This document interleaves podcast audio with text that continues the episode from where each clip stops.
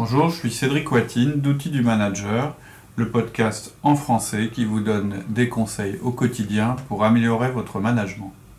Aujourd'hui, nous abordons la deuxième partie de notre podcast sur la manière de gérer un surcroît de travail.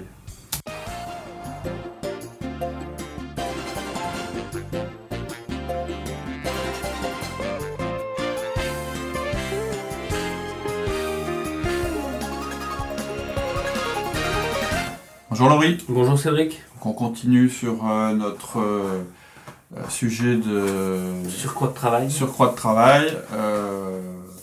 on, en a, on a vu d'abord le premier point, bah, c'était de faire un rappel en général sur la délégation, puis sur la manière dont une entreprise progressait à travers la, délégation.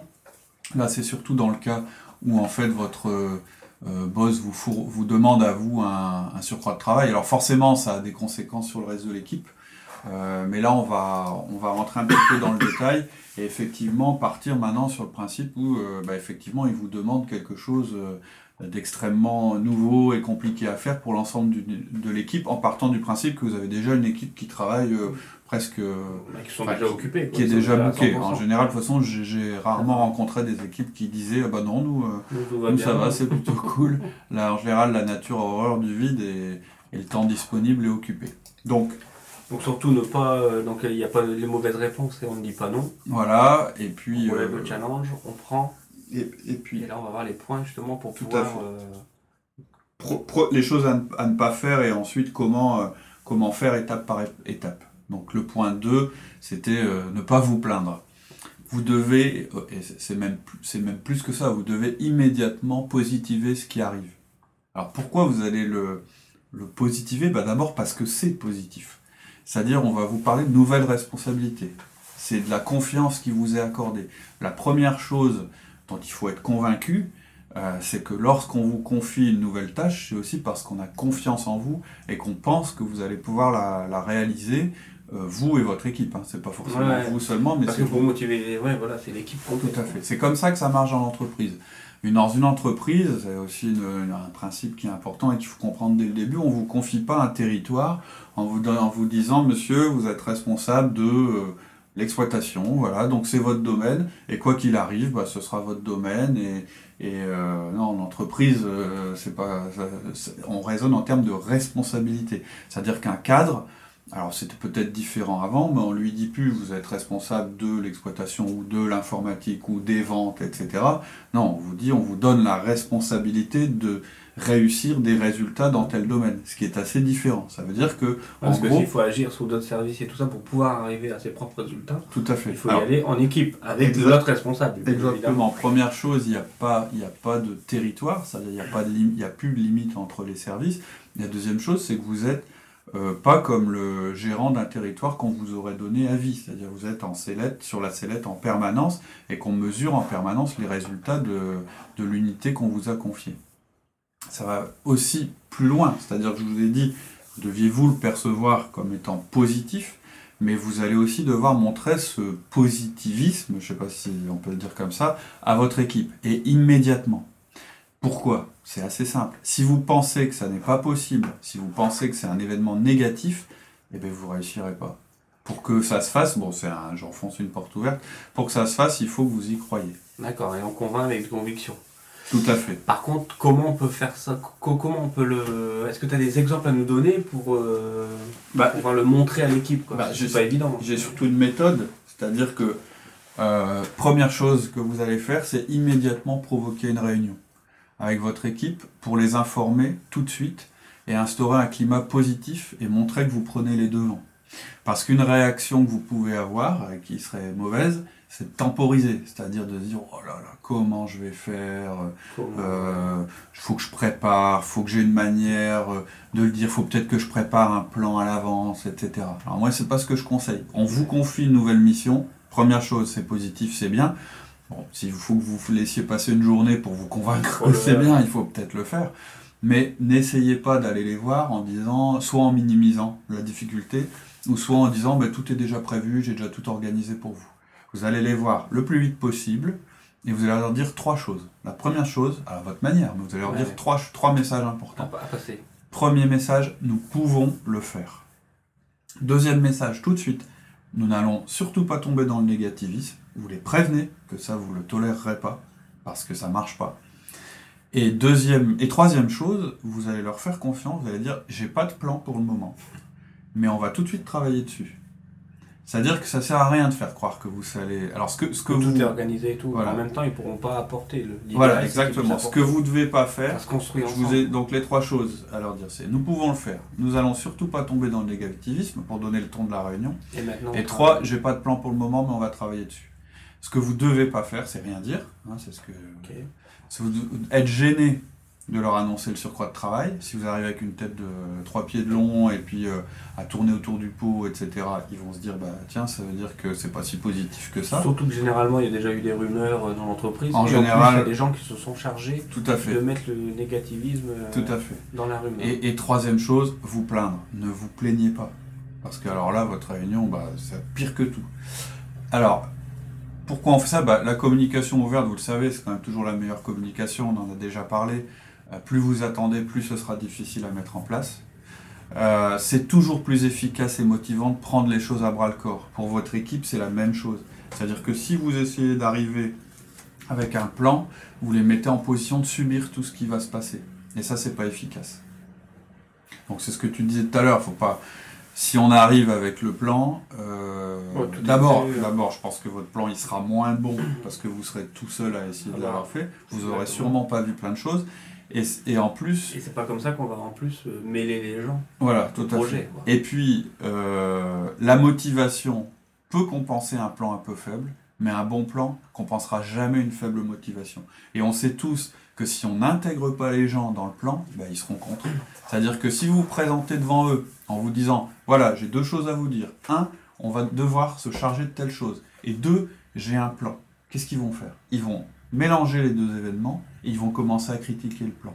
C'est-à-dire que vous les aurez pas motivés, vous n'aurez pas montré que c'était positif, ils se le seront pas appropriés, donc ils vont rejeter euh, non seulement le surcroît de travail, comme ça a pu être votre première réaction, donc ça sera la leur, et ensuite ils vont rejeter le plan en même temps, puisqu'on leur annonce les deux choses en même temps et c'est déjà tout fait. Donc votre votre réunion, elle va consister à essayer de défendre un plan auquel personne n'adhère.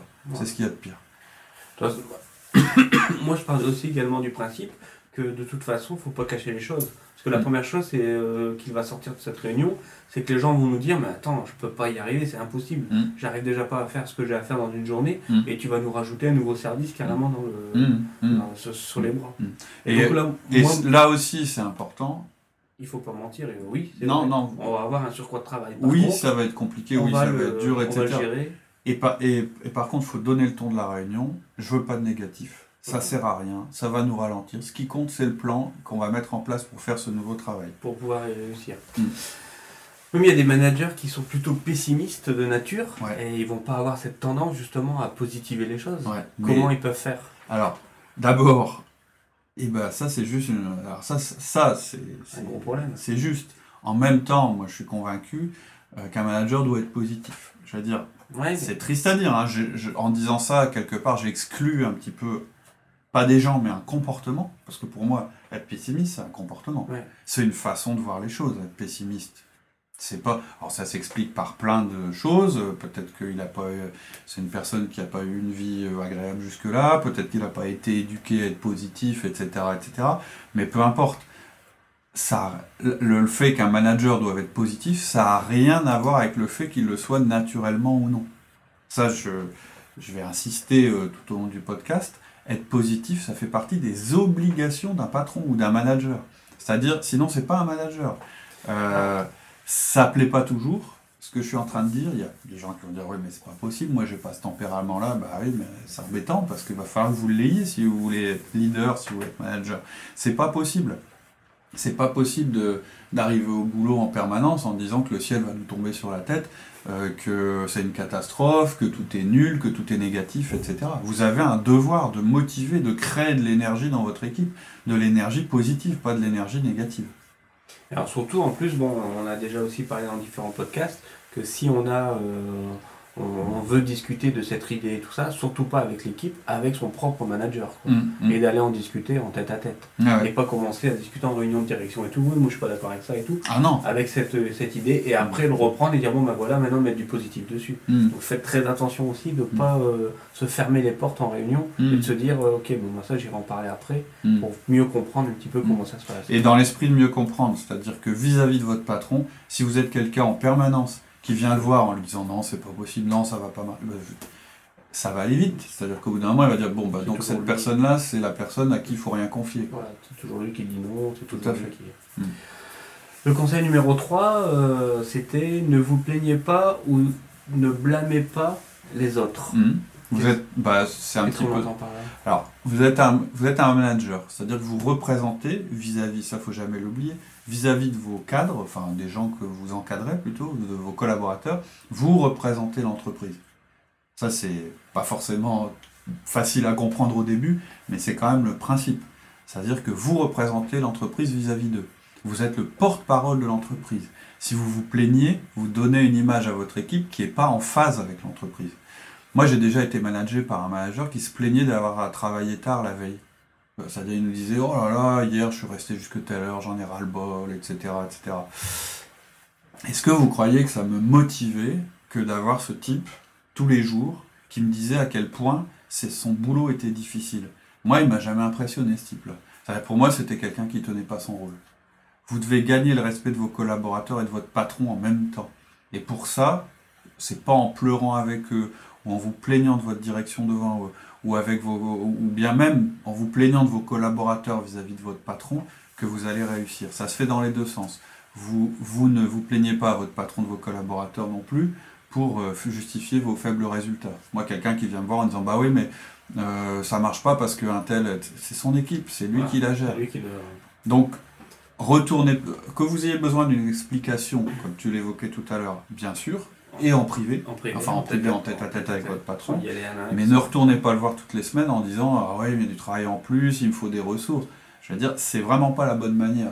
Il y a forcément pensé avant de vous Ouais. confier ça. Il n'a pas dit Ah oui, c'est vrai, je lui donne du travail en plus, donc euh, ça va être difficile. Il sait que c'est difficile. Il faut au contraire lui parler de ce qui est positif, des deux côtés. C'est-à-dire à la fois à vos collaborateurs et à votre patron, vous allez devoir trouver le positif dans ce qui est en train d'arriver.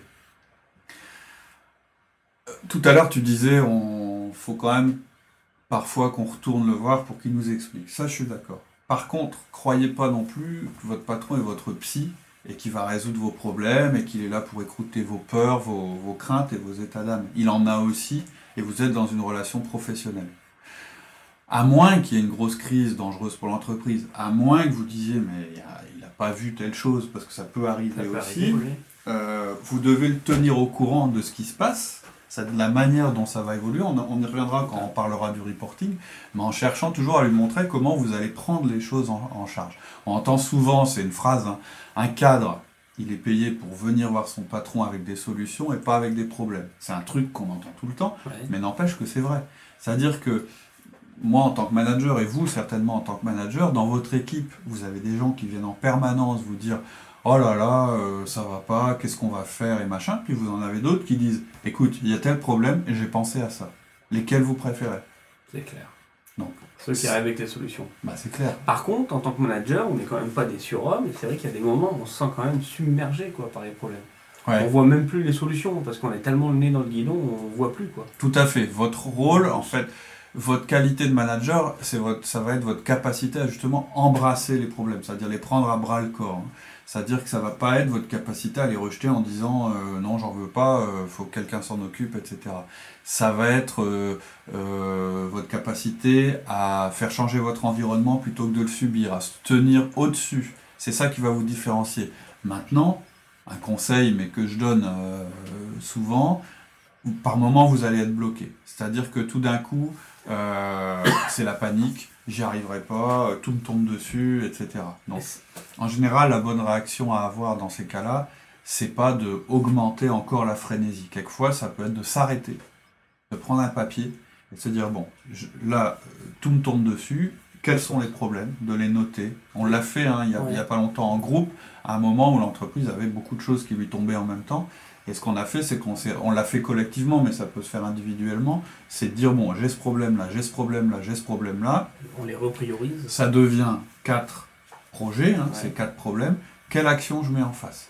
Et lorsqu'on est bloqué sur l'un de, sur de ces projets, la meilleure chose à faire, c'est de dire, c'est quoi la, peut-être la, la prochaine petite action que je peux faire juste pour avancer un petit peu? Ça ne va pas résoudre mon problème, mais j'aurais déjà fait un pas dans la bonne direction il y avait un conseil suivant, on revient un petit peu aussi dessus, c'était de, de ne pas se plaindre avec ses collaborateurs. et bah. surtout quand on est débordé comme ça, euh, ah on risque de tomber dans, le, dans ce travers. Ça, c'est ce que vous pouvez faire de pire. Ce que votre fameuse réunion dont on a parlé, ça devienne euh, le bureau des plaintes. Alors, si vous faites ça, là, c'est. Alors, on entend souvent, ouais, mais il faut écouter, il faut être là parce qu'ils ont, ils ont des, des problèmes, des états d'âme. Ok, oui, il y a un, ils vous parleront de leurs problèmes, etc., etc. Vous pouvez le tolérer jusqu'à une certaine limite. Par contre, ça aide pas. Ça, ça n'aide jamais. Vous ne devez pas laisser partir votre réunion dans cette direction-là. L'état d'esprit, ça, se décide non seulement au niveau d'un individu, mais aussi d'une réunion. C'est-à-dire que la couleur, la, la, comment dire, la, le thème de votre réunion, ça ne doit pas être le bureau des plaintes. Et c'est vous qui dirigez la réunion, c'est pas les autres. Donc là, vous avez le droit de dire non, non, non, attendez, on n'est pas là pour se plaindre, ça n'avance pas. Dans la vie, il y a des choses qu'on peut changer et il y a des choses qu'on ne peut pas changer. Le fait qu'on ait ce travail-là en plus, on ne peut pas le changer. C'est une donnée. Maintenant, on va travailler ensemble. Alors c'est sûr, hein, vous ne pourrez pas les empêcher d'en parler. Entre eux, euh, quand vous bah, n'êtes pas là... Un petit conseil, hein, on fait une petite feuille euh, pendant la réunion, ok, les craintes, ok, allez, on la note, tac. On la note, au moins on peut plus revenir dessus. C'est noté, c'est fait, ok, on le sait. Et en même temps, c'est un, un, peu, l'anti-brainstorming dont tu parlais la dernière fois. Un peu la liste des points critiques, qu'est-ce qui pourrait nous faire euh, capoter le, projet. Et donc on le note, en même temps ça a été pris en compte. On l'a noté. Tout à fait. Donc ça, ça c'est un outil qui peut être utilisé moi, je me méfie quand même, dans ces conditions-là, de cet outil-là, c'est qu'il ne faut pas que ça dure longtemps. C'est 5 minutes. Ah vous avez 5 minutes pour me dire vos craintes, je les note, vous savez que je les ai entendues. Mais ce n'est pas l'objet de la réunion. Si vraiment vous vous en sortez, je dirais qu'il faut faire ça si vous vous en sortez pas. Mais sinon, franchement, vous devez bah, C'est surtout si on a une personne qui revient 3-4 fois sur le même, sur le même sujet. Tout à fait. Bon, euh, après, on va rentrer hein, dans, les, dans ce qu'il faut qu'il se passe dans cette réunion. Effectivement, si vous sentez le négativisme vous envahir et que vous risquez de perdre le contrôle du ton de la réunion qui doit être positif, faites-le. Mais faites-le vraiment si vous devez le faire. Faut pas que ce soit systématique. Dès que... Alors, je disais, ça les empêchera pas d'en reparler, même si vous l'avez noté sur un papier, ouais, t'as vu, ils nous écoutent pas et machin, etc. Ok, mais vous, vous, ça, ça c'est pas, c'est pas devant vous, et le fait de, de, vous euh, souscrire à ce négativisme ne ferait qu'amplifier les choses. Donc s'ils veulent en parler entre eux, euh, c'est votre problème. Parce que c'est grave. Si vous laissez le négativisme envahir votre service, vous risquez que ça envahisse l'entreprise. C'est beaucoup plus euh, contagieux que le positivisme. On a plus tendance, peut-être un petit peu plus dans notre pays, à bien aimer brasser le négatif. Et vos clients vont finir par le sentir, vos fournisseurs, votre direction. Et ça, on ne mesure pas les, effets dévastateurs de ce genre de truc. Une entreprise où tout est négatif, c'est horrible. Personne ne veut bosser euh, avec cette entreprise et elle est condamnée pour moi. Je crois que tu vas aller même plus loin et empêcher cela. Ouais, moi je vais peut-être choquer, mais non seulement vous participez pas lorsque vos collaborateurs, même si dans un couloir euh, euh, vous les entendez se plaindre, non seulement vous n'allez pas pleurer avec eux, mais je pense que si vous assistez à ce genre de choses, vous devez faire ce qu'il faut pour stopper ça. Je parle pas de les réprimander parce que c'est pas de ça qu'ils ont besoin. Et chez Outils du Manager, on n'a jamais dit que la réprimande c'était un outil efficace de communication, mais euh, vous pouvez pas laisser, c'est-à-dire le fait de ne pas réagir quand vous entendez ça, ça leur donne le signal que vous l'acceptez. C'est comme un feedback qu'on fait pas. Bah en fait, on fait quand même un feedback, c'est-à-dire qu'on accepte le comportement. Et c'est votre rôle de faire changer les comportements. Le feedback peut être indiqué, ça se fait en privé, hein, je vous l'ai déjà dit, pas de pas coller. Le but c'est pas de ridiculiser la personne devant tout le monde, mais le feedback ça peut être, je peux te faire une remarque. Quand tu te plains avec les autres à propos de la charge de travail, ça aide pas. Qu'est-ce que tu peux faire différemment? Ça peut être aussi simple que ça. Quand tu te plains euh, avec les autres à propos de la charge de travail, tu sais, ça a, ça a vraiment un mauvais effet sur les nouveaux qui viennent de, de nous rejoindre. Je compte sur toi pour que tu changes ça. Voilà le feedback. C'est pas un drame. Vous pouvez même sourire en disant Attends, là, tu charries, t'as vu. Et quand on lui fait voir qu'on l'a vu, on lui dit. Voilà, vous lui en voulez pas, vous lui dites juste Tiens, j'ai observé ça et je pense qu'il faut que tu le changes. Vous pouvez aussi vous adresser au groupe, si c'est, c'est-à-dire sans cibler personne en, en, particulier, c'est pas un feedback, mais vous pouvez dire bon allez les gars, on s'y remet là, on va arrêter de faire du négatif là. Ou bien allez les gars, pendant que vous parlez de ça, on n'avance pas. Hein. Ou toute, toute formule que vous pouvez trouver. Alors c'est sûr, ça va peut-être un peu choquer, on se dira oh là là, etc. Mais je pense qu'au final, ils vous admireront plus pour avoir fait ça que pour, pour avoir pleuré avec eux euh, quand ça n'allait pas. Pendant vos 1 à 1, si vous sentez aussi qu'il y a un négativisme qui se développe dans l'entreprise, vous pouvez en parler. Euh, ça fait pas de mal de dire tiens j'ai l'impression d'entendre beaucoup de négatifs, euh, j'ai l'impression vraiment que ça ne nous aide pas, comment on pourrait faire pour changer ça? C'est-à-dire que c'est chacun qui va être capable de changer ça. Pour conclure hein, pour cette semaine, l'optimisme, ça permet de déplacer les montagnes. Le négativisme, ça fait que creuser des trous. Ça fait baisser votre énergie. C'est évident. Vous devez être positif. Vous devez cultiver le positif. Dès que vous vous sentez tomber dans les plaintes, c'est-à-dire quand vous aussi vous vous sentez, parce que ça arrive à tout le monde, arrêtez tout de suite, rentrez chez vous. Ou isolez-vous, même quand c'est difficile. C'est important. Vous êtes un manager. Vous jouez un rôle dans l'entreprise. C'est-à-dire que vous ne pouvez pas vous laisser, euh, je dirais, mener par ce genre de sentiment. Ça ne marchera pas. Alors c'est sûr, hein, il y a des gens qui vous diront, bah ouais, mais tu vois, tu es naïf, tu nies les problèmes, tu n'es même pas conscient de ce qui va t'arriver, etc., etc. Ça arrive, il y a des gens qui sont très forts là-dessus. Laissez-les dire. Ne vous laissez pas toucher par ces choses-là. Euh, vous ne pourrez pas être un leader qui développera son entreprise avec ce genre d'idées de, négatives. On dit, j'ai un bouquin qui s'appelle euh, Seuls les paranoïaques survivront. Ce qu'il oublie de dire, c'est qu'en général, effectivement, les, les, grands patrons, ils sont un peu parano. Hein. Ils voient un petit peu tout ce qui peut arriver de négatif dans l'entreprise, mais ils ont surtout une capacité de leadership qui est tout positiver. Le jour où cette capacité de leadership est partie et qu'il n'y a plus que la paranoïa et la peur, ils sont morts. C'est fini. Ils ne pourront plus jamais développer leur entreprise. Et en général, c'est ce qui arrive bah, quand on se fait submerger par son environnement et qu'on n'arrive plus à le suivre, qu'on voit plus que les menaces au lieu de voir les opportunités. Voilà, positivez donc euh, à fond cette semaine. Et entourez-vous de gens positifs. Et voilà, et la semaine prochaine, on continue euh, vraiment en rentrant là dans la méthode.